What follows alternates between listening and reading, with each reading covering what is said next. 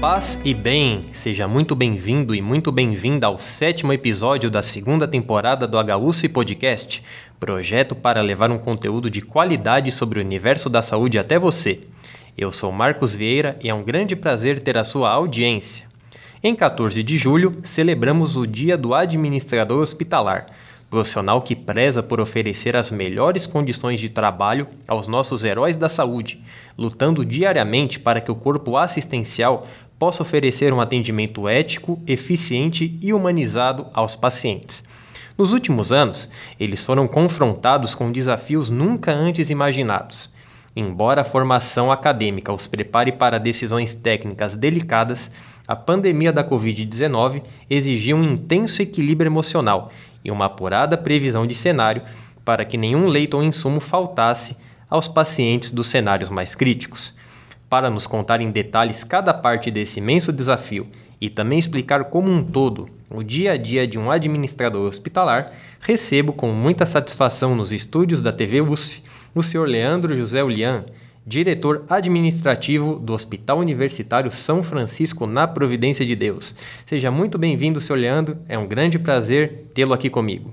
Isso aí, Marcos. Boa tarde, né? Obrigado aí pela, pelo convite. A gente fica muito feliz e lisonjeado com essa questão do convite que você nos fez para esse bate-papo nosso aqui em relação ao nosso trabalho, ao nosso hospital, né? ao nosso querido hospital, dentro daquilo que tudo que a gente faz em torno aí da saúde para a população.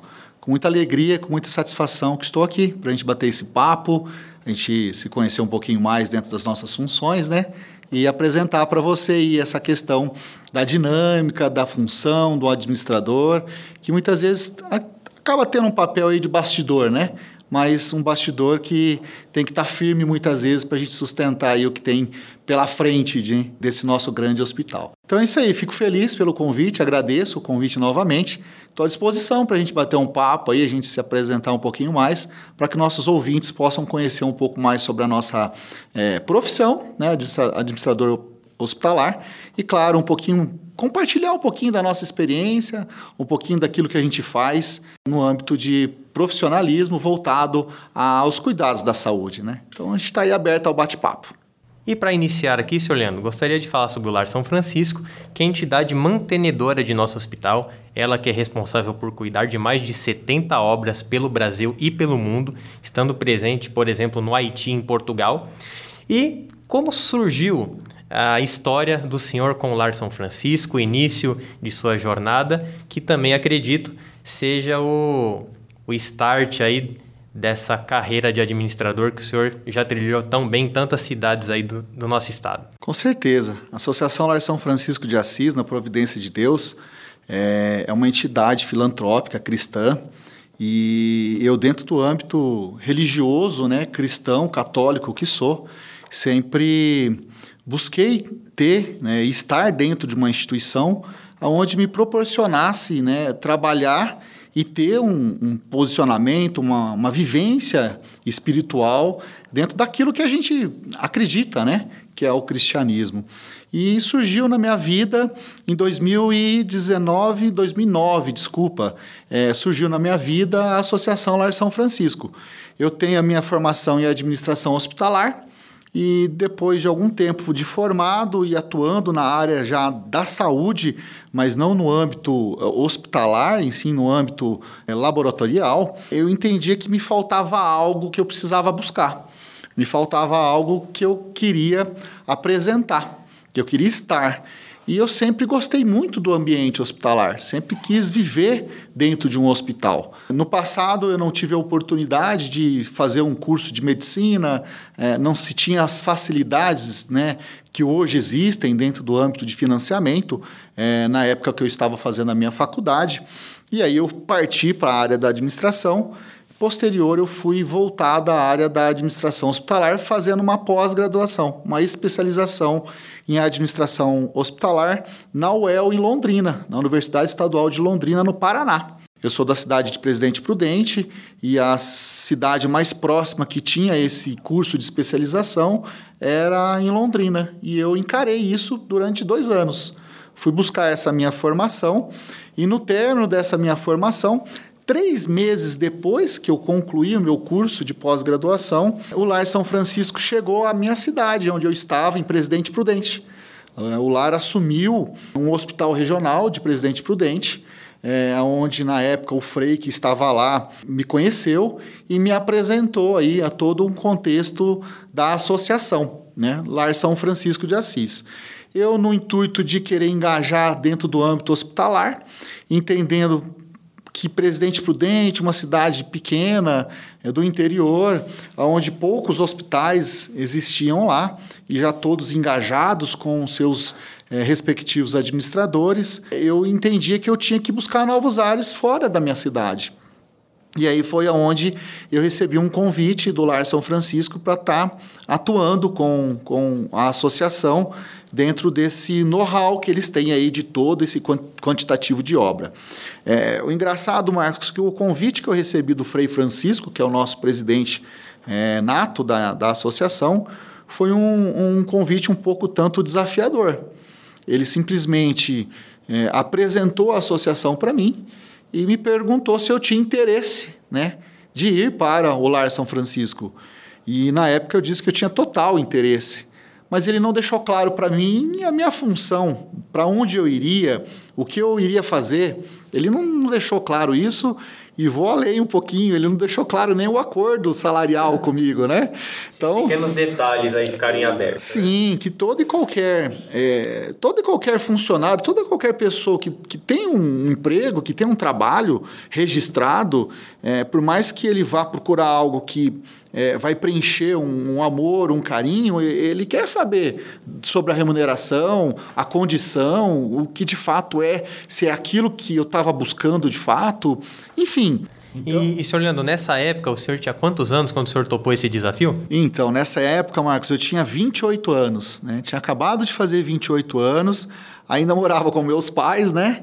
E aí, em busca de decolar, né, no âmbito de novos desafios, é, eu encarei o desafio do convite do Frei Francisco para ir a uma cidade chamada Jaci, que fica no interior do estado de São Paulo, que eu nunca ouvi, tinha ouvido falar dessa cidade, né? E eu acabei topando uma cidade que fica próxima a São José do Rio Preto, grandes centros, e eu acabei aceitando a ida para o Lar São Francisco sem saber ao certo a função, é, o que de fato eu faria.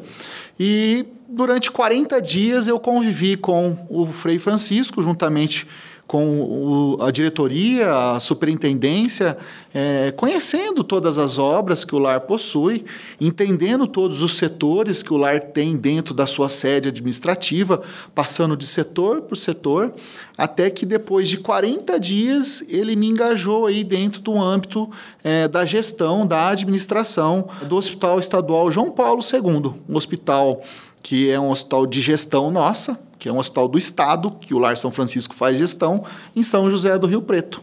Era um hospital com mais de 100 leitos, atrelado a um ambulatório médico de especialidades, juntamente com uma farmácia de alto custo. Então, é um hospital grande, né, por sinal, é, atende de baixa e média complexidade é, e precisava de um engajamento de um administrador. Era a menina dos olhos do, do, do Lar São Francisco, era o Hospital João Paulo II nesse, nesse período, né?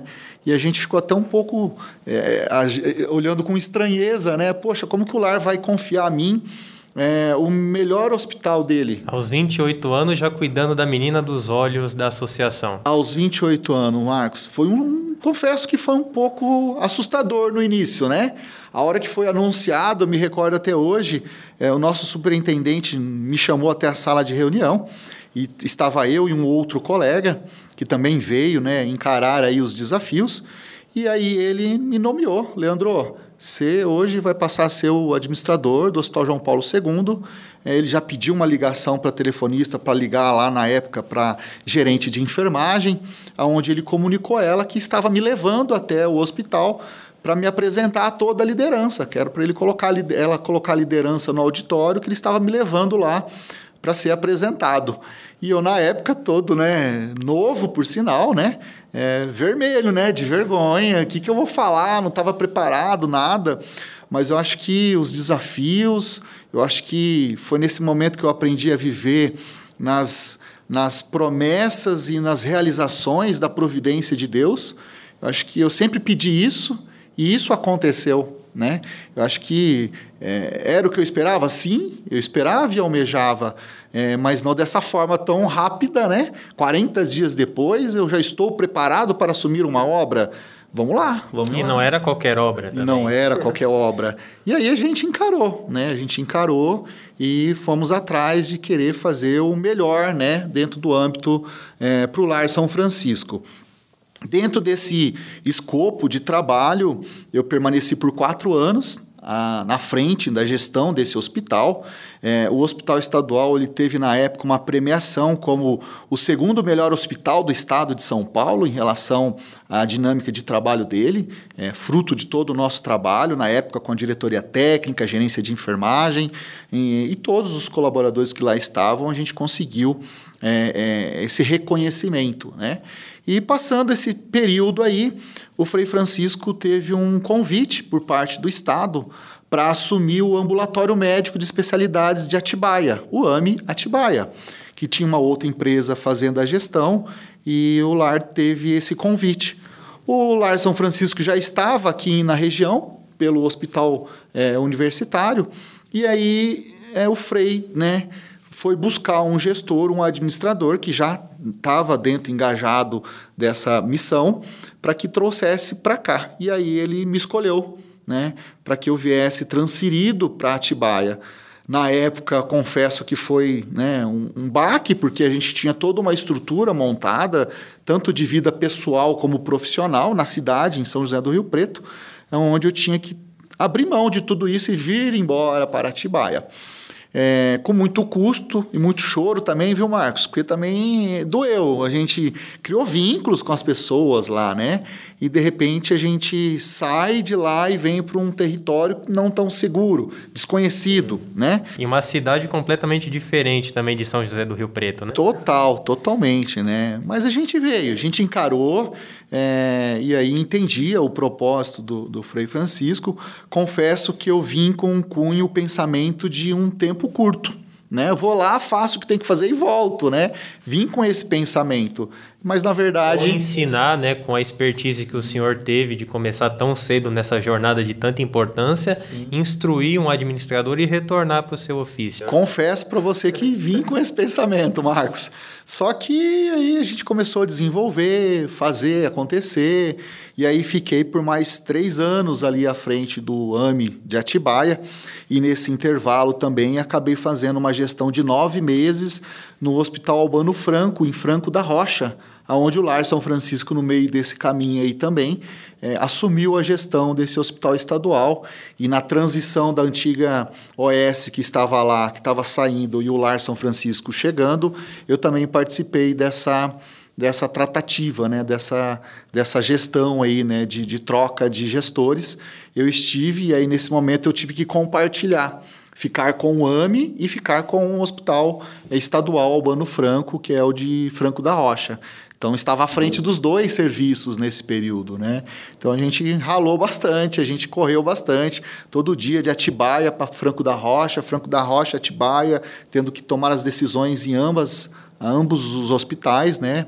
o ambulatório como o hospital, mas sempre com o apoio da nossa mantenedora. E cada é... um com a sua particularidade também, né? Sim. né? A própria diferença entre um ambulatório médico e um hospital, né? Totalmente, totalmente, né? Um ambulatório que a gente entende que é mais algo voltado à questão eletiva em um hospital que mais, por mais que seja um hospital referenciado, não é um hospital porta aberta, mas tem sim as suas particularidades de complexidades, principalmente voltada à questão centro cirúrgico, né? Cirurgias que se realizam, enfim, toda uma particularidade aí é, diferente de, de ambulatório. E no final de 2000 e 16, 17, né? Eu fui convidado aí pelo Lar São Francisco novamente a fazer um rodízio aí pela região e vir para o Hospital Universitário de Bragança Paulista. Foi aonde eu iniciei é, é, todo um, um, contexto aí de, de gestão ao nosso hospital, de recuperação nesse momento que a gente tinha muitas dificuldades financeiras, o hospital em declínio, um hospital tão importante para a região, tão necessitado de um apoio, de uma gestão firme para que a gente pudesse reerguer esse hospital. Né? Então eu tive essa incumbência, esse convite é, de transferência. E aí, um pouco mais calejado, a gente não, não chorou, a gente não fez drama, a gente simplesmente acatou aí o contexto da transferência. E eu acabei vindo para cá, né? para poder fazer todo um trabalho de mapeamento, reerguer esse hospital, ver onde de fato a gente precisava ajustar, alinhar. Um hospital totalmente diferente daquilo que eu tinha vivido nos outros que esse hospital é um hospital terciário de alta complexidade, um hospital que recebe pacientes de alta complexidade trazido pelo SAMU, coisa que os outros hospitais que eu atuei não, não tinha essa porta vinda pelo SAMU. Eram hospitais eletivos, hospitais que tratavam cirurgias limpas, que a gente denomina, né? É, tratamentos mais resolutivos, e aqui a gente se depara com tamanha dificuldade voltada à urgência e à emergência e dentro do, do âmbito também complexidade. Além de que tinha uma outra situação que ainda não tinha vivido, mas depois que eu passei a viver, eu entendi e vejo como é gostoso estar dentro de um hospital universitário. Porque nós temos os alunos, né? Temos os alunos frequentando, sendo formados dentro do nosso hospital, e temos também aí os residentes médicos e não médicos também recebendo essa, essa formação. Né? Então, torna-se o ambiente hospitalar mais agradável, mais alegre, porque é um aluno sendo formado, é um aluno que te cobra por é, é, situações de aprendizado, então isso faz com que a gente busque conhecimento, né? isso faz com que a gente se capacite mais, porque eu posso ser interrogado, eu posso ser questionado, e aí eu vou falar o quê? Né? Então eu achei super bacana estar no ambiente hospitalar, que é um ambiente que proporciona aí é, formação tanto para o aluno como para nós também, né? E traz essa alegria do acadêmico, né? Essa alegria do recém-formado que acabou de passar num, num, numa especialidade de residência, né? É médica e, e, busca mais conhecimento. Então, é, é essa alegria aí do, do, de estar no ambiente universitário é, é, é foi diferente, foi diferencial, né? E, e foi, foi gostoso para gente. E aí a gente está até hoje, Marcos, né? Estamos em 2022 aí, a gente aprendeu muita coisa, a gente viveu muita coisa e não tudo ainda que a gente né, tem que aprender, mas a gente está na luta aí de manter o hospital, de né, trabalhar aí junto do hospital para poder mantê-lo em pé. E o Lar São Francisco também vira e mexe, nos pede algum tipo de apoio em outras obras, né? No Rio de Janeiro, a gente né, faz visitas aos hospitais que, que, que a gente tem, no âmbito de partilhar, de compartilhar né, as experiências para que a gente possa fazer acontecer o que de fato a gente fez nessas outras obras nossas aqui. Então temos obras em, em Ilha Solteira, Presidente Prudente, em São José do Rio Preto, dentro dessas 70 obras que você mencionou aí, né, a gente tenta colaborar e ajudar dentro do nosso conhecimento e dentro de tudo aquilo que o lar nos proporcionou a aprender. Porque eu sempre falo, viu, Marcos? Eu tive as minhas formações acadêmicas, mas nada do que a vivência e a experiência de estar dentro de um hospital para que a gente possa se munir de informações e de conhecimentos para poder tomar as devidas decisões, né? A, a, gente tomar a decisão com base numa literatura, num livro que a gente leu, é, é, é, diferente daquilo que a gente se depara com um paciente, com um doente, precisando de uma medicação que não é padronizada pelo SUS, de um material específico que o SUS não tem na tabela e não libera. Como é que faz? Eu libero esse recurso ou não libero esse recurso? Qual é o ganho que o paciente tem com isso? O que o hospital tem com isso? Então, a vivência que o lar me proporcionou dentro do âmbito de estar dentro de uma estrutura grande da Associação Lar São Francisco, isso foi a minha maior formação, foi a minha maior faculdade, a minha maior pós-graduação, que eu continuo, né, cada vez mais me formando. Então isso é um pouquinho, né, de tudo que a gente viveu dentro do âmbito do conhecer o Lar São Francisco.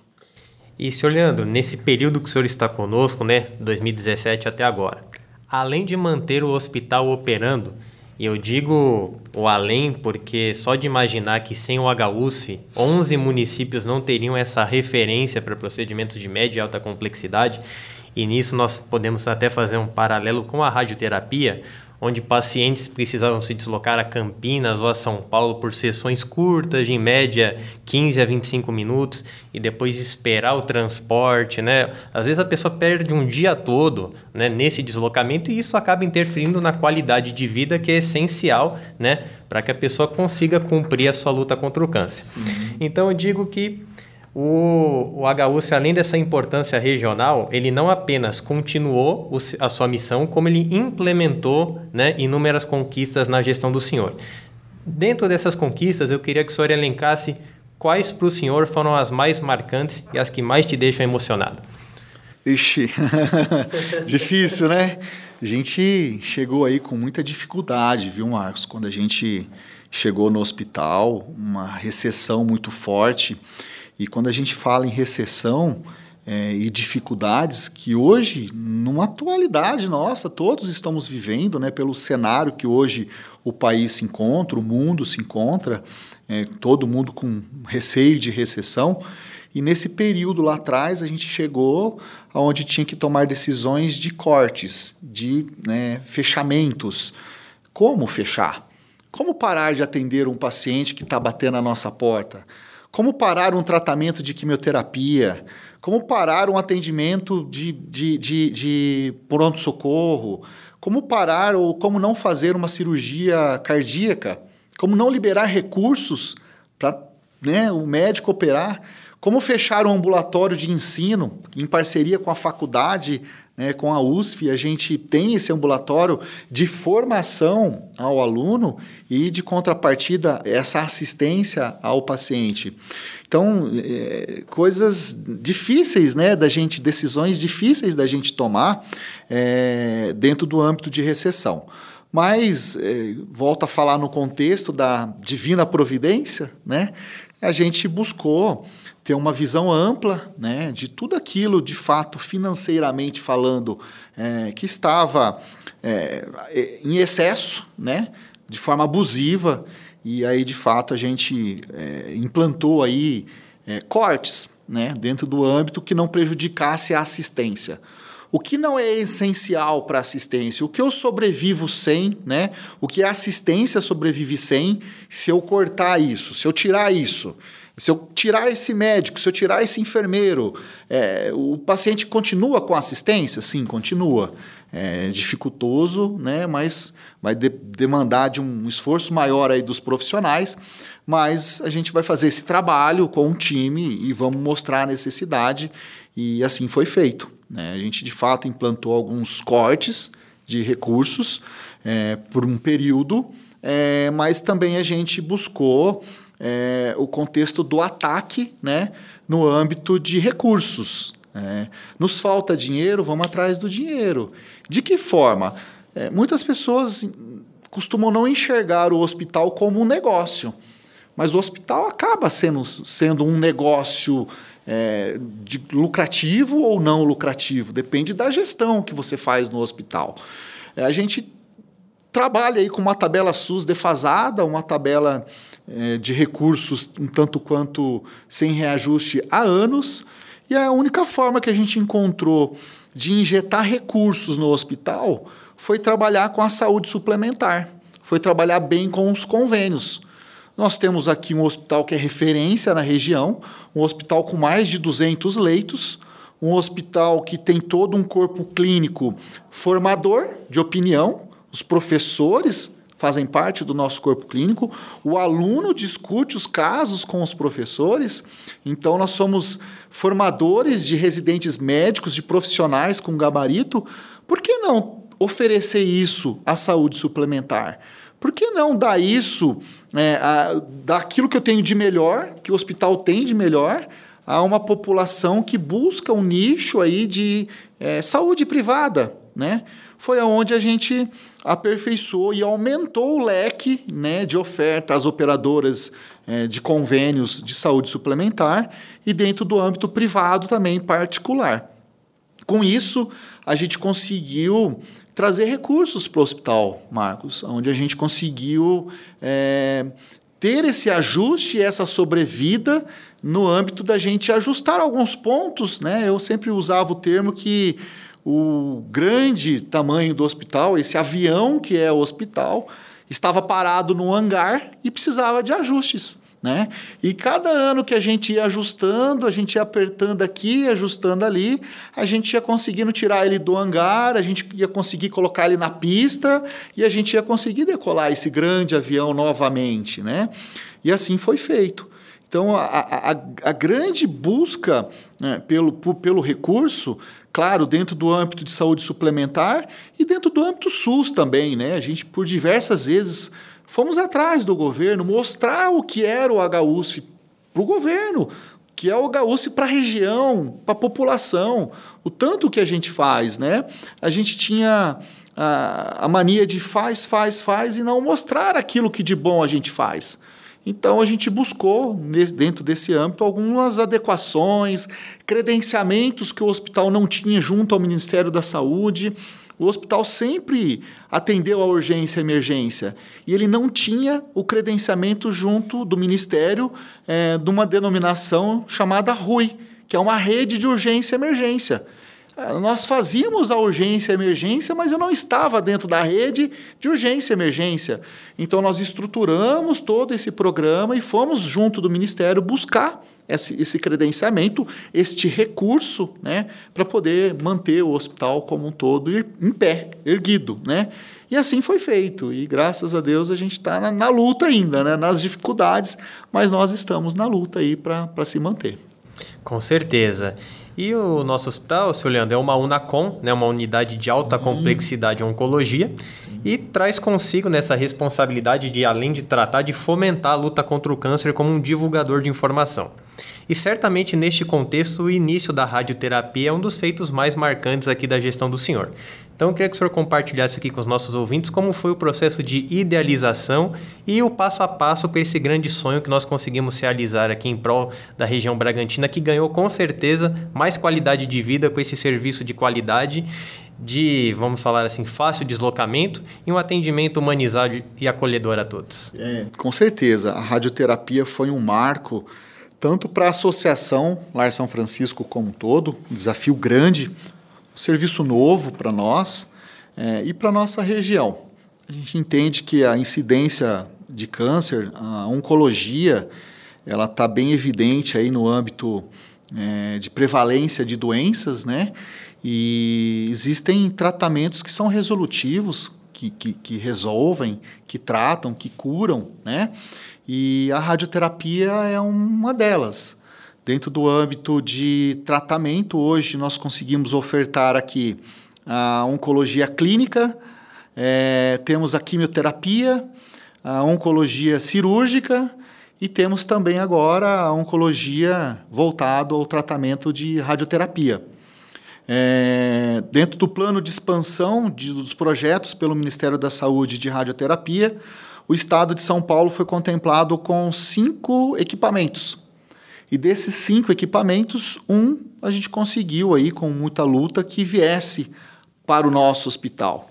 É, quando saiu a idealização desse projeto é, ministrado, financiado é, e, e, construído pelo, pelo Ministério da Saúde, é, a gente sabia que contrapartidas teriam que existir da nossa parte. E num período de recessão, como eu vou falar que eu topo né, ter um serviço de radioterapia se eu não, que eu não tenho recurso de contrapartida para radioterapia? Mas a gente tem a visão né, da, da, do negócio futuro, de fazer acontecer, acreditar. Né? Acho que o otimismo, acima de tudo, a gente tem que ser otimista em tudo que a gente faz, não, não se cansar né, de correr atrás e fazer idealizar e acontecer. É, e veio a radioterapia. Saiu o processo de licitação pela, pelo Ministério da Saúde, eles contrataram a construtora e a, a fiscalizadora, e nós precisávamos entregar o, o, o terreno limpo, né, para que a estrutura fosse construída. Só que uma estrutura de mais de 600 metros quadrados, quase 700, demandaria aí de uma boa parcela de investimento da nossa parte, para entregar o terreno limpo e uma estrutura de suporte de energia né, ligada a esse equipamento que demandaria de, de investimentos. Um hospital com mais de 40 anos que precisaria de investimentos aí para poder fazer acontecer. E assim foi feito. Com muito suor, com muitos esforços, nós topamos e aceitamos e fizemos essa, esse investimento de contrapartida, aonde por mais de um ano aí, um ano e meio mais ou menos, é, houve aí a construção e a de idealização desse marco para a região. Né? Muitos pacientes é, faziam esses tratamentos em grandes centros aqui, São Paulo, Campinas, e muitos precisavam fazer um tratamento concomitante à, à quimioterapia, fazer a, radio, a quimioterapia num dia e a radioterapia no mesmo dia.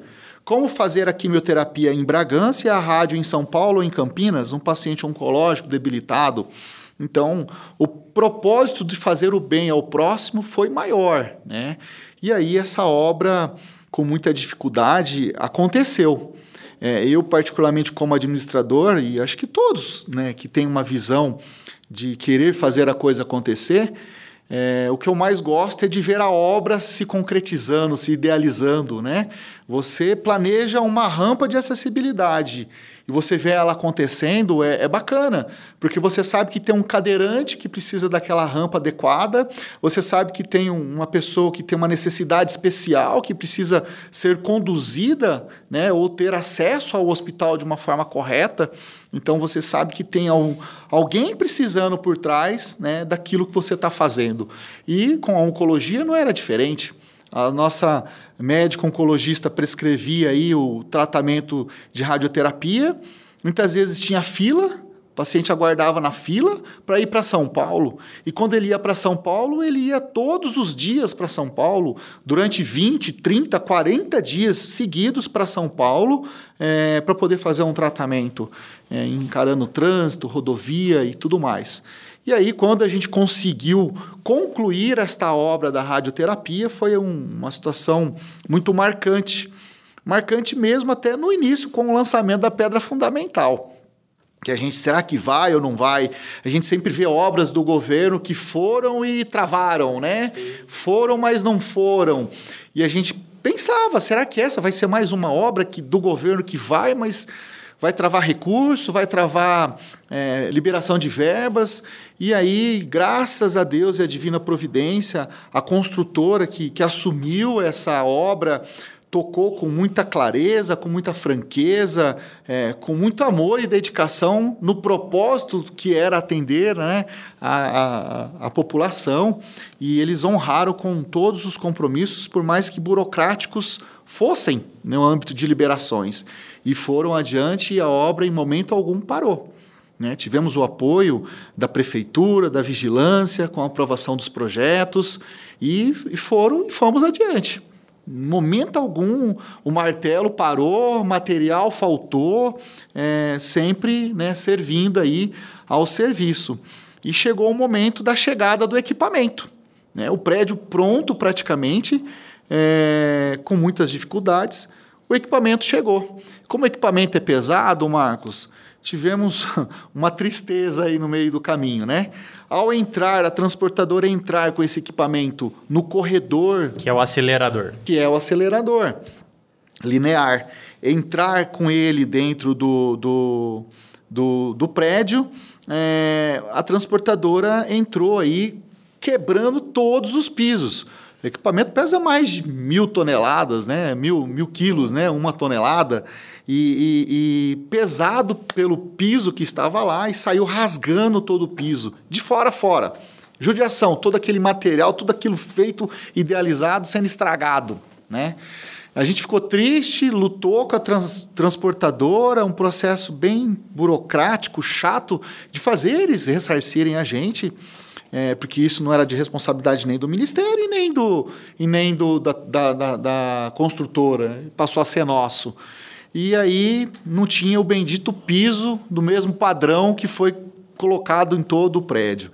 Com muito custo, a gente pensou lá, como era um corredor, vamos pôr piso aí de 1,20m de comprimento por 60 de largura e conseguimos fazer um tapete, né, com um piso, substituindo aqueles pisos que estavam danificados. E ficou muito bonito isso, né? Então foi um dos, uma das dificuldades que nós tivemos com a obra, né? É, e aí conseguimos finalizar isso, montou o acelerador lá dentro e veio o grande desafio de fazer acontecer o funcionamento do serviço. O prédio construído, o acelerador funcionando, é, o físico médico contratado, mas nós não tínhamos a cadeira, não tínhamos o computador, não tínhamos a impressora, não tínhamos a maca, não tínhamos os acessórios né, que se fazem necessário para o tratamento do paciente. Foi aonde a gente foi buscar parcerias pública-privada e, né, com grande apoio do Lar São Francisco, recursos de emenda parlamentar para que pudesse acontecer essa idealização. Tivemos esse apoio, compramos todos os móveis. Comprando todos os móveis, cadê o recurso para poder funcionar o serviço? Marcos, não tinha. Aguardando a liberação do Ministério da Saúde. Também já planejando um cenário futuro fazer o serviço continuar também, né? Com certeza, com certeza. E aí, com muito custo e em parceria com o governo do Estado de São Paulo, nós conseguimos um recurso por um ano é, para funcionar o serviço em um turno né? a gente pode rodar até em três turnos, a gente inaugurou o serviço com um turno, que era o recurso que a gente tinha. E com muito esforço, a gente conseguiu manter ele com esse um turno e trabalhando a saúde suplementar, como eu comentei com você, que é o que acaba nos dando esse subsídio de manter o serviço aberto. E aí, com isso, a gente teve que abrir um segundo turno e agora a gente já está idealizando a abertura de um terceiro turno voltado ao atendimento do SUS. Que notícia fantástica. É, terceiro... creio que em primeira mão aqui, né, para nossa região. Com certeza, porque a demanda é grande, Marcos. O paciente está aqui, está batendo na nossa porta. Não tem por que a gente mandar esse paciente para fora. Ele tem que fazer o tratamento aqui. Ele quer estar tá perto do familiar dele, ele quer estar tá junto da família dele, que vai apoiar ele no tratamento. Vem junto. Ah, o tratamento de radioterapia, as sessões duram três, quatro minutos, mas entre você recepcionar o paciente, trocar o paciente, posicionar ele na, na mesa para o tratamento, demora aí 12, 15 minutos. Para que, que ele tem que ir para São Paulo para fazer um tratamento de 15 minutos? Sendo que ele pode estar aqui né, fazer um tratamento de 15 minutos e voltar para casa dele, né? Isso de forma diária. Então não, não tem preço, né? Não tem preço é, esse serviço aí estruturado dentro do âmbito de radioterapia, alta tecnologia. Somos o único hospital aqui na região que possuímos um, um serviço desse, né, habilitado, um serviço existente. Nenhum hospital público ou privado da região tem um equipamento como nós temos, né? Então nós somos o único serviço da região para atender toda essa população. E estamos firme aí, forte na luta aí por manter. E passado esse um ano aí, a gente conseguiu ter a habilitação junto ao Ministério da Saúde, aonde nós passamos a ser é, uma, uma Unacom com radioterapia. Até então nós éramos somente uma Unacom. Agora passamos a ser uma Unacom com radioterapia dentro do âmbito do tratamento oncológico, fechando os ciclos né, de ofertas é, de serviços ao tratamento oncológico. Eu acredito que com certeza quando o senhor escuta o sininho tocando ao final de um tratamento de um paciente, vem todo esse filme na cabeça da idealização dos percalços e agora uma abertura de um terceiro turno mostra que toda a luta, dedicação valeu a pena, né, Leandro? Com certeza, Marcos. É ver o sino da vitória, né, ser tocado com os pacientes que terminam o ciclo do seu tratamento, tocam um sino, literalmente um sino, badalam um sino, é, comemorando a vitória é, do tratamento. E a gente, o primeiro vídeo que eu recebi do primeiro paciente é, tocando esse sino, eu confesso que eu me emocionei pelo ato né, da, da vitória de poder estar tá fazendo bem a quem eu não conheço, a quem eu nunca vi, né? Mas a pessoa celebrando, comemorando uma vitória de um tratamento oncológico naquilo que a gente, com muito esforço, conseguiu fazer. É, confesso que até hoje me arrepio né, e me emociono no âmbito de poder idealizar esse serviço a toda a população. E essa trajetória que o senhor é, detalhou aqui para a gente no podcast, com certeza vai servir de espelho é, para muitos estudantes né, que sonham em seguir né, o caminho que o senhor trilhou, até pelo fato de ser um hospital universitário e a USP oferecer né, os cursos nessa área, acredito que todas as dicas, todas as histórias de superação, elas vão nortear nessa caminhada que vai muito além dos custos, né, Fernando, mas também aspectos de humanização, de treinamento de pessoas. Então, quais as dicas e recomendações que o senhor poderia oferecer aqui aos que idealizam, assim como o senhor, ter uma trajetória relevante na área da saúde e que estão nos escutando aqui? Eu acho que não só no âmbito da administração, Marcos, mas eu digo de forma geral para quem trabalha na área da saúde.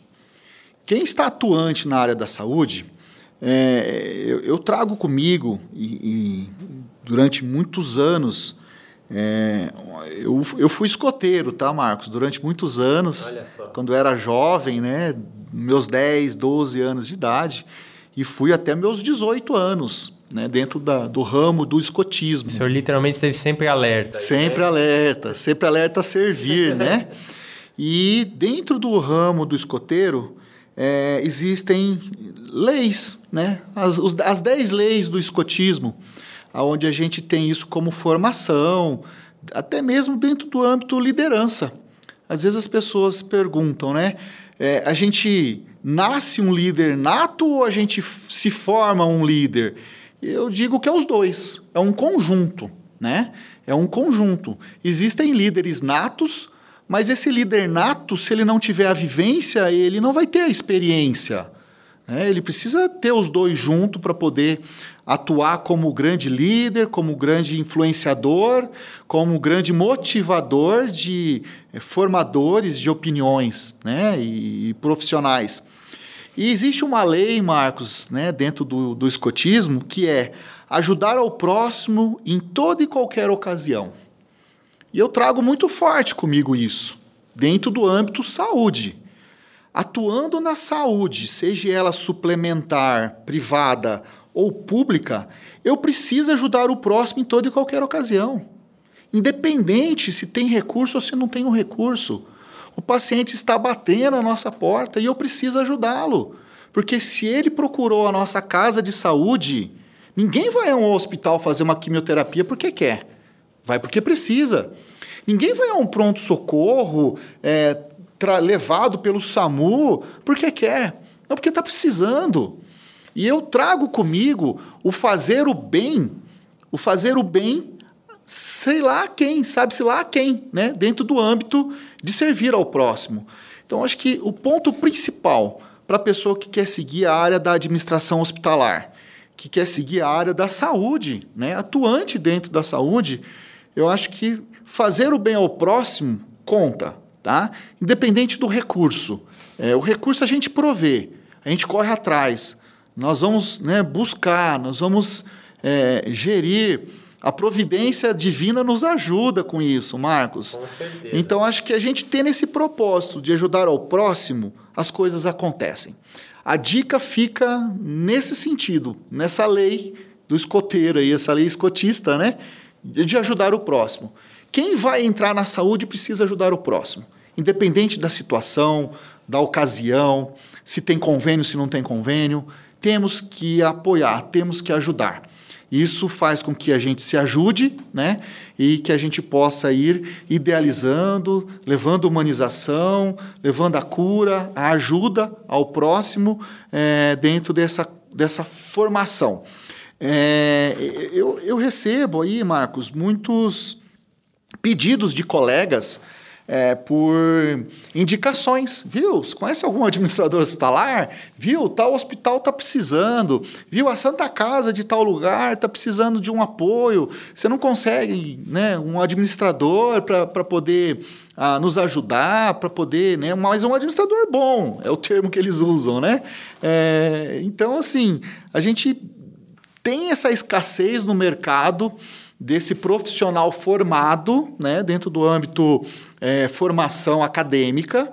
Nós temos sim essa dificuldade, é, mas que as grandes faculdades têm buscado abrir cursos.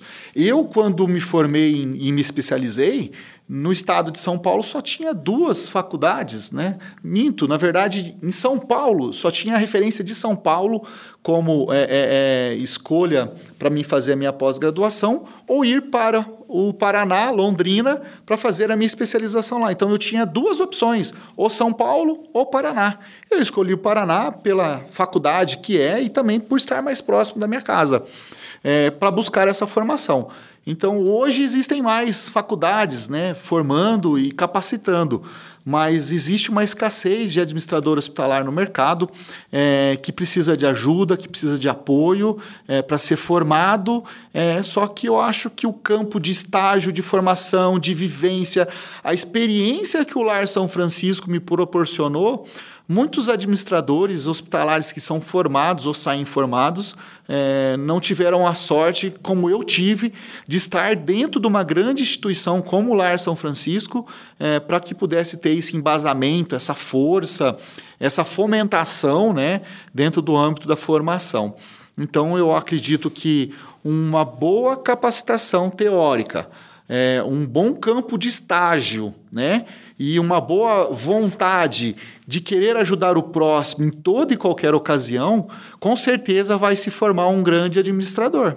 Né? Sem o, o pensamento, seja ele financeiro, sem o, o, pensamento de retribuir, de ganhar em prol daquilo, é, porque na saúde não tem ganho. Né? Quem ganha é o paciente.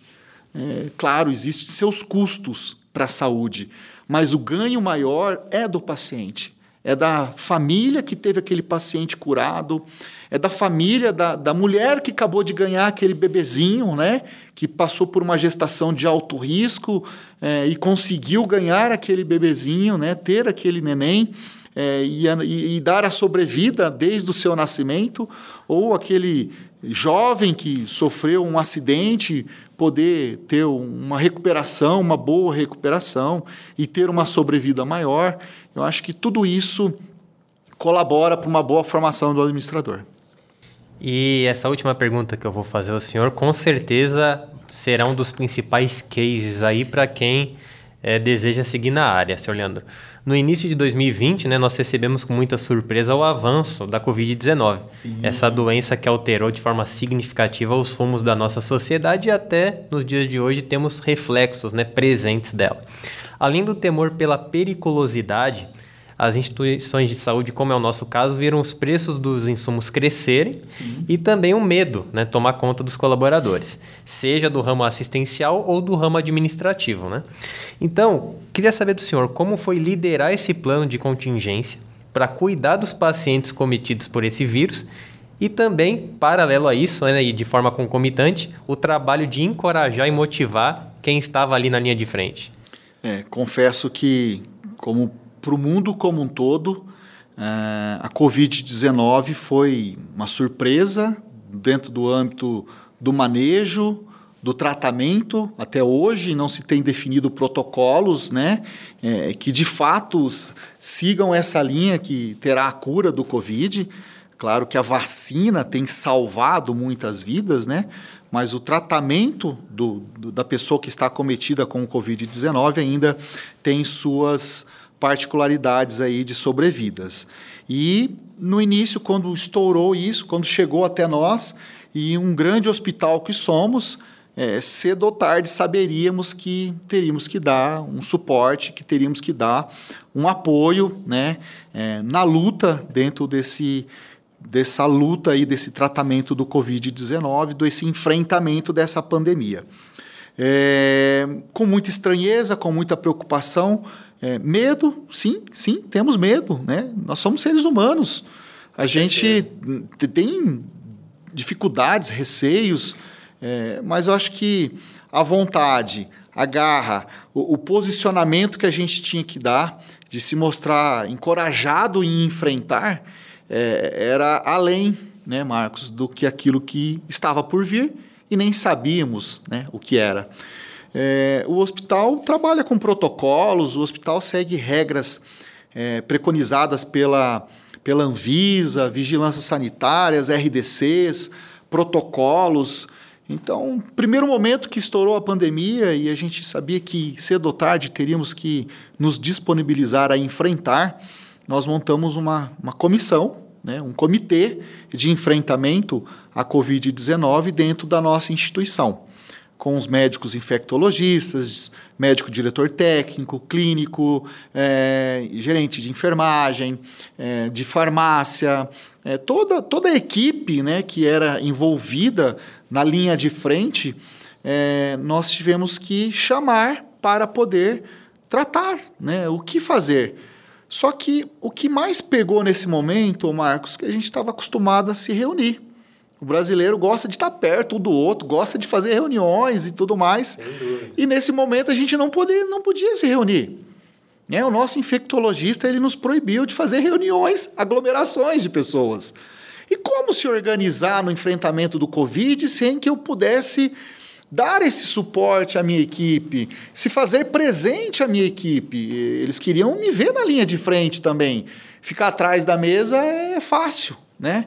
Mas a gente né, lutou, a gente se despojou aí de poder estar junto o tempo inteiro através de é, tecnologias, né, de videoconferências, é, celular, né, questão de tratativas e muitas vezes com precaução o presencial, como de fato não tinha como não estar junto, é, com todas as precauções, é, distanciamento e tudo mais, a gente reunia com grupos menores que estavam mais à frente é, das tomadas de decisões, para que a gente pudesse tomar as decisões mais assertivas, até porque não existia uma regra até então elaborada pelo Ministério da Saúde.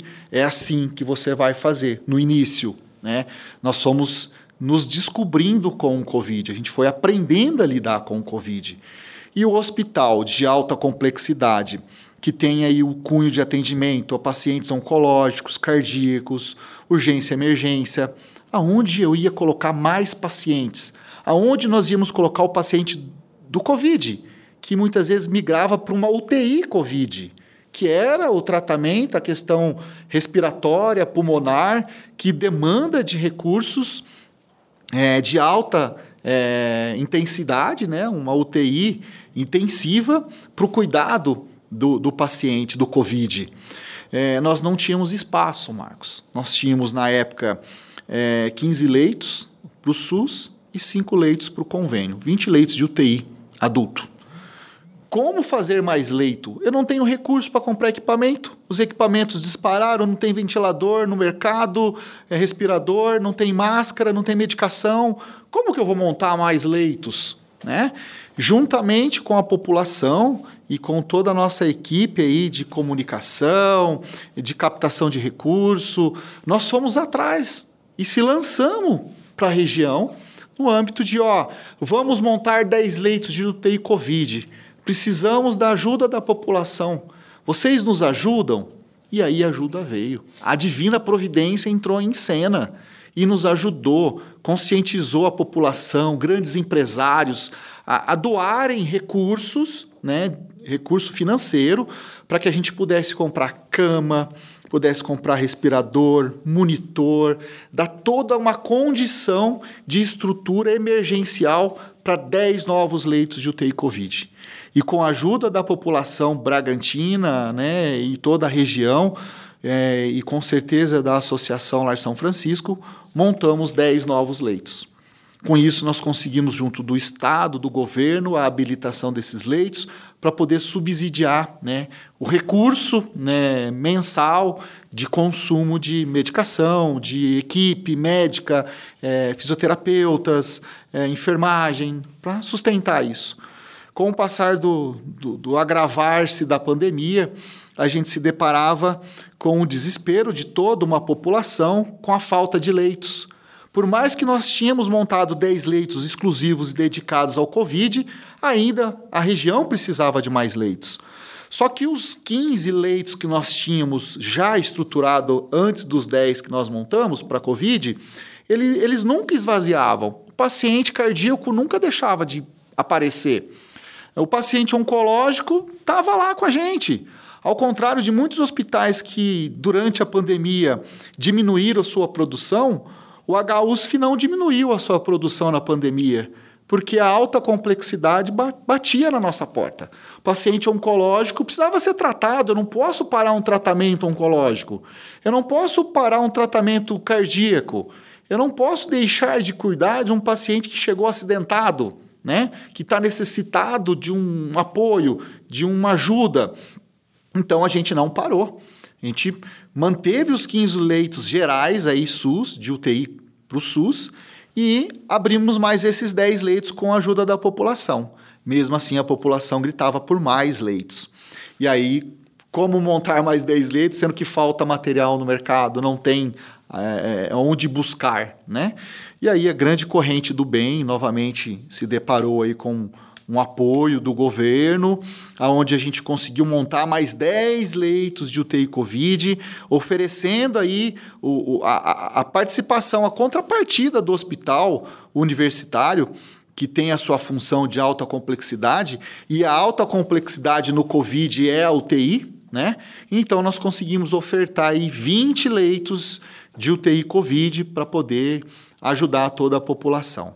É, o manejo, como, né, como cuidar, usa isso, usa aquilo, ah, compra tal máscara, não tem máscara, essa máscara que você está pedindo não me tem no mercado, é, compra tal luva, essa luva não, não acha para comprar, o preço está um absurdo, compra tal avental, ah, esse avental tem uma gramatura específica, não pode ser qualquer um, então, várias particularidades na, na, na, no, na luta do tratamento eram nos passado para que a gente pudesse seguir rigorosamente é, todo o, o, a proteção ao profissional que ia estar diretamente na linha de frente. A gente não encontrava médico, a gente não encontrava profissional para contratar, porque todo mundo estava com medo do Covid. Todo mundo tinha receio de pôr a mão no paciente do Covid. Mas nós conseguimos, com muito esforço, buscar de forma incansável, é, junto com o nosso farmacêutico responsável, é, a luta de ter né, a medicação, de ter o material. É, dia e noite nós estávamos atrás de fornecedores, atrás de laboratórios, sempre né, mostrando a importância do hospital, mostrando que eu tinha 20 pessoas precisando de ajuda, né? É, que a gente tinha que dar suporte a essas pessoas para que eles pudessem ter sobrevida. E graças à divina providência, em toda a pandemia, nunca nos faltou um relaxante muscular, nunca nos faltou uma máscara, nunca nos faltou um avental, nunca nos faltou um funcionário que falasse: é, eu não quero estar lá, não, preciso de você lá. Ele ia né? A gente contou com o apoio das nossas lideranças que motivavam né, os seus colaboradores a estarem à linha de frente. Né? É, como você foi escolhido? Por essa capacitação, porque você tem essa capacidade de estar lá. A nossa equipe de educação continuada fazia vídeos e vídeos de capacitação né, para ofertar aos nossos é, funcionários o estudo de como se paramentar de como é, fazer o um manejo com o paciente que está contaminado, como coletar né, um teste nesse paciente que está é, doente, como administrar essa medicação. Então, nós tivemos inúmeras dificuldades. Falta de bomba de infusão no mercado, falta de respirador, falta de monitor, de sensor, de profissionais, é, de medicação, de insumos, tudo caro, né, tudo altíssimo. Com isso, também tivemos o apoio do governo federal, que nos ajudou com o auxílio emergencial, para que nós pudéssemos pagar por esses valores altos que na época se praticava, valores que nos revoltava. Né? A gente ficava revoltado, Marcos. Como que eu vou pagar numa caixa de luva que eu pago 10, 15 reais, eu vou pagar numa caixa de luva 90 reais? Entendeu? Numa, numa caixa com máscara, 120 reais. Então, são situações que nos deixavam é, revoltados né, em relação ao mercado. Mas a gente tinha que prover. E a gente foi atrás e proveu tudo dentro daquilo que se fazia necessário. Graças a Deus, a gente não perdeu nenhum funcionário. Nenhum funcionário morreu, foi a óbito no âmbito Covid. Né? A gente acabou tendo aí esse esforço de prover todo o EPI, toda a garantia do atendimento é, para que isso acontecesse. Muitas vidas foram salvas, muitas vitórias nós tivemos é, de saída de pacientes vivos da nossa UTI Covid. Muitos, infelizmente, foram a óbito. Né? mas uma grande maioria veio a ter sobrevida. É difícil né, essa gestão financeira. É, muitas vezes o nosso é, farmacêutico vinha, viu, encontrei a medicação de tal laboratório, mas ele precisa, precisa pagar à vista. Mas como eu vou pagar à vista? Cadê esse dinheiro? Eu não conheço essa empresa. Como que eu posso pagar, com, liberar um recurso público para pagar uma coisa que eu não sei se eu vou receber? Então, eram tomadas de decisões difíceis que a gente tinha que ter, mas sempre compartilhada com a nossa matriz, com o nosso presidente Frei Francisco, é, com a nossa diretoria técnica, para que a gente pudesse ter essa, essa vitória né, é, desse acometimento aí do Covid-19 que veio com muita força. Né? Ainda hoje está aqui de uma outra forma, ainda hoje está entre a gente de uma outra maneira mas com a mesma dificuldade né, que a gente tem aí de início é, nas tratativas. Hoje a gente está mais habitual aí em conviver com o Covid, mas ainda ele traz preocupação, ele ainda traz acometimentos, ele traz percas às famílias, né? mas é uma situação bem delicada e complicada. Na época a gente recebia ligações, Marcos, é, das pessoas pedindo por leitos, viu? Eu preciso de um leito porque meu pai, porque meu familiar, porque meu vizinho, enfim. É, os, muitas vezes é, a gente não tinha como ter ações de ofertar esse leito, infelizmente, porque todos os leitos eram regulados pelo Estado, toda a disponibilidade da vaga era o Estado que cedia. Então, nós, como gestor, como administrador, jamais a gente poderia falar, viu, pode mandar o paciente para cá que eu vou arrumar o leito. Tinha paciente na, na UPA, na Santa Casa, na unidade básica de saúde, aguardando por uma vaga. E a gente tinha que respeitar né, essa questão é, da vez né, da pessoa. É, mas foi um, um, um triste momento que a gente viveu, difícil, porque a gente tinha que mostrar uma firmeza né, aos colaboradores. É, a gente não podia deixar de vir trabalhar, por mais que a gente trabalha na área administrativa e muito no país se viu que é possível trabalhar o escritório ser montado na casa, nós poderíamos, eu poderia estar montando meu escritório em casa, né, na área administrativa, mas e os outros que estavam lá na linha de frente? Como que isso ia soar? Então a gente eh, optou em estar junto. Né? Eu nunca fiz home office, não tive férias durante a pandemia. Durante dois anos não saí um, um dia de férias. Graças a Deus eu não fui acometido pelo Covid nesse momento difícil que a gente estava passando nesses dois anos. É... Mas a gente tinha que estar junto com o colaborador a gente tinha que estar apoiando, porque a cada momento, a cada hora mudava um protocolo, a cada momento era uma novidade, a cada momento era uma nova discussão, a cada momento era uma luta, a cada momento tinha que startar novos leitos. Né? E como eu faço isso à distância? Não existe a distância para a saúde. A saúde é o corpo a corpo. A saúde é você estar junto do doente. A saúde é você estar junto do seu colaborador. É você pegar na mão do seu colaborador, é você apoiar ele, ó, oh, estou aqui. O que você precisar, eu vou te suprir. Como eu poderia transmitir ao meu funcionário que eu não tinha máscara para comprar? Ele precisava da máscara para tratar o paciente. Eu vou falar para ele que eu não tenho máscara? Vou fazer terrorismo, né? Não tenho máscara. Ele não ia vir trabalhar. Ele não ia entrar lá dentro do, da UTI Covid, porque ele não tinha o EPI.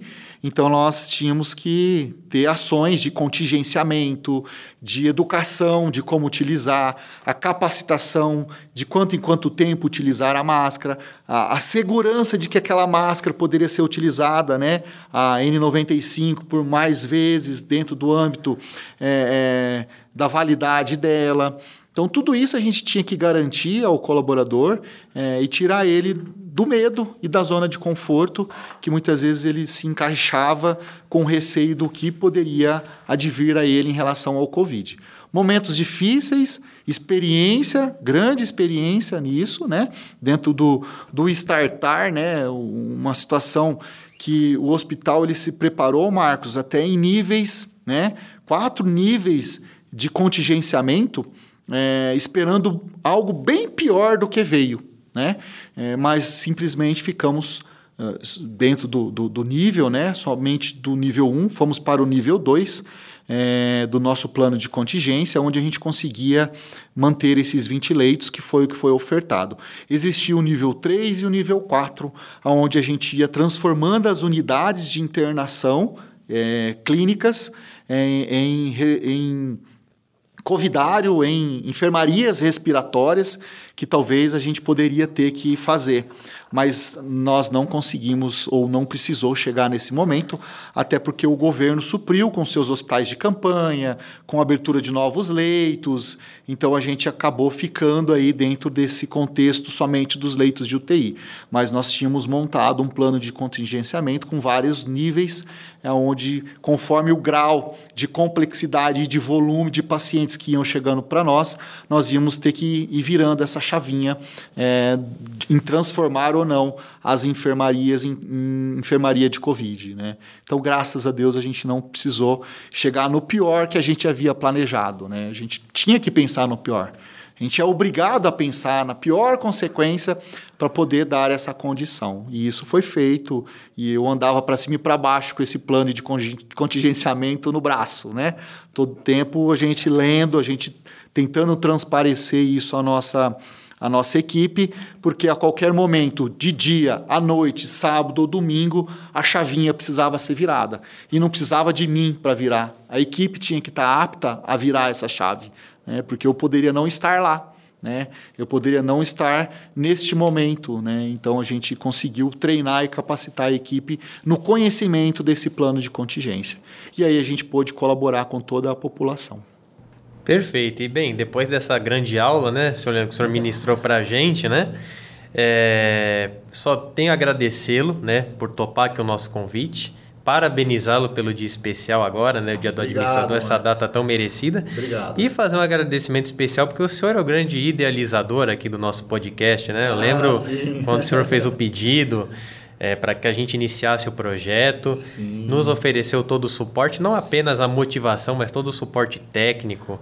Então, o departamento de comunicação é infinitamente grato a todo o apoio, a todo o suporte e que venham novas conquistas em todos os sentidos aí para o nosso hospital e particularmente para o senhor na sua jornada profissional e também pessoal. Obrigado, viu, Marcos? Eu só tenho a agradecer a esse convite. Fico muito honrado de estar aqui, né, junto com você é, claro, como eu falei para você, o administrador muitas vezes ele tem que fazer um trabalho de bastidor. E já faz um ano, Marcos, ou mais. Quanto, quanto tempo nós estamos com o podcast no ar? Esse nosso é o sétimo episódio da segunda temporada. Nós começamos em 2020 é, ou melhor, 2021 no mês de setembro, com o setembro oh, amarelo. Aí fizemos aí. setembro, outubro, novembro, dezembro e estamos na segunda temporada de janeiro até agora. Olha aí, ó. Então foi um, um, um momento aí, né, que eu cobrei você, né, Marcos? Falei, Marcos, a gente precisa fazer, cara. A gente tem tanta informação para levar à população e esse é o trabalho do administrador, ter uma boa comunicação, levar aquilo que a gente tem de bom, né? Volta a falar ajudar ao próximo em toda e qualquer ocasião. Nós estamos ajudando ao próximo através do podcast. Né? Em toda e qualquer ocasião, com os seus temas aí que você sempre trata de forma variável, né? Variada. Então a gente está aí ofertando a quem, aos nossos ouvintes, né? É, todo aquilo, todo aquele conhecimento, todo o entendimento, tudo compartilhar um pouquinho daquilo que a gente vive dentro do nosso hospital e levar ao próximo, né? Uma ajuda, um, uma palavra né, que sirva aí de, de acolhimento. Né? Então é com muita alegria que eu, que eu venho hoje aqui. É, eu acho que nos bastidores a gente conseguiu, te mostrei o caminho, te mostrei a fonte, né, que em parceria com a Universidade de São Francisco a gente poderia ter, e de prontidão o Frei Tiago nos acolheu e nos nos despertou aí, nos liberou todo um, um, apoio né, em fazer os podcasts acontecer. E claro, você se despontou aí, grande profissional que você é, você nos ouviu e foi lá e fazer e hoje está acontecendo. E é com muita alegria e com muita honra. E eu jamais imaginava que aquilo que a gente conseguiu ou solicitou que fosse idealizar é, acontecesse. É, eu particularmente você me conhece, sabe que eu tenho um pouco de vergonha de ficar aparecendo em público, de ficar dando entrevista. Muitas vezes a gente não se sente tão à vontade com isso, porque não é muito a nossa área, né, Marcos? Não é muito a nossa praia. A gente se esforça, né? A gente se esforça, né? E aí vem a função do assessor de imprensa de fazer as pessoas aparecerem. Justamente, justamente, né? Mas eu acho que o, o bem maior é, é quem nos ouve, quem nos escuta, quem nos acolhe, né? Quem segue a gente, quem está fiel no nosso bate-papo aí, né? Então eu fico muito feliz aí pela homenagem, pelo Dia do Administrador. Eu acho que é uma profissão, uma profissão muito grata. É, eu costumo dizer que o administrador hospitalar ele ganha para fazer caridade. É, é uma das únicas profissões que tem, onde a gente tem a nossa remuneração, sim, tá? Mas a gente está fazendo um bem para alguém. Eu estou recebendo para ajudar alguém né? E eu tenho isso como missão, né? Eu tenho que ajudar alguém, eu tenho que ajudar o próximo. Então eu acho que essa é a minha visão, esse é meu lema que eu carrego durante muitos anos e agradeço muito, né, a todos os, os que nos apoiam, todos os idealizadores aí e fiquei muito feliz, viu, Marcos, com o convite. Espero talvez de uma outra ocasião aí vir de uma outra forma também contribuir para que o podcast aí possa permanecer no ar sempre tá bom? Com certeza, as portas aqui estarão sempre abertas e já fazendo um convite aí para você, nosso ouvinte, próximo episódio, o Agosto Dourado, falando sobre a semana de amamentação, dicas importantes para você, e também em setembro, um assunto fundamental que é qualidade e segurança do paciente. Então já estão aí os dois próximos temas do nosso podcast para você acompanhar. Fica aqui o meu muito obrigado e o até a próxima. Não deixe de compartilhar aí, o nosso conteúdo está na Spotify, está na Deezer e também no Google Podcasts. Contamos aí com seu like, com seu comentário e principalmente aí é, com a sua sugestão de temas para os próximos meses. Um grande abraço, paz e bem!